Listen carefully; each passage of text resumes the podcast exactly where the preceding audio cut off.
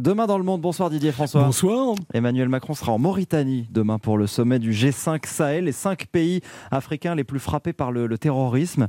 Un point donc avec ces, chefs d'État sur l'évolution de la menace euh, djihadiste qui a tout de même été sérieusement contenue au cours des, six derniers mois. Ah bah oui, la force Barkhane a clairement repris euh, l'initiative et le président français arrive à cette réunion auréolé euh, du succès de ses troupes, ce qui était loin d'être le cas euh, lors euh, du dernier sommet du G5 à Pau, c'était en janvier dernier. Il faut dire qu'à l'époque, un nouveau groupe terroriste venait de se constituer sur la frontière entre le Mali, le Niger et le Burkina, lançant des raids particulièrement meurtriers sur les postes militaires isolés de ces trois pays. Puis la France venait de perdre 13 soldats dans un accident d'hélicoptère. Donc on sentait naître un, début de panique chez les Africains dont le président burkinabé se faisait alors l'écho. 2019 a été une année difficile.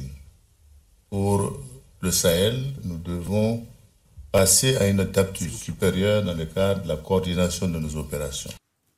Et quand même, Didier, il s'est passé tellement de choses pour contenir tout ça. Qu'est-ce qui, qu'est-ce qui a permis de, ce retournement de situation? Eh bien, justement, ce sont les décisions qui ont été prises lors de ce sommet de Pau, et, c'est comme les avait d'ailleurs résumé Emmanuel Macron. Nous changeons la méthode en mettant en place une coalition militaire avec un commandement conjoint entre la force Barkhane et la force conjointe du G5 Sahel, avec une attitude d'engagement beaucoup plus forte. Voilà, en clair, d'un point de vue militaire, la France a envoyé sur place des renforts, presque 1000 mm. hommes supplémentaires, avec pour consigne de ne plus retenir les coups et de systématiquement associer les armées africaines à leurs opérations. Résultat, les terroristes ont grandement perdu l'initiative parce qu'ils doivent passer plus de temps à se protéger et l'élimination euh, du grand émir d'Al-Qaïda au Maghreb islamique au début du mois est euh, l'illustration de ce changement de pied. Voilà, merci Didier François.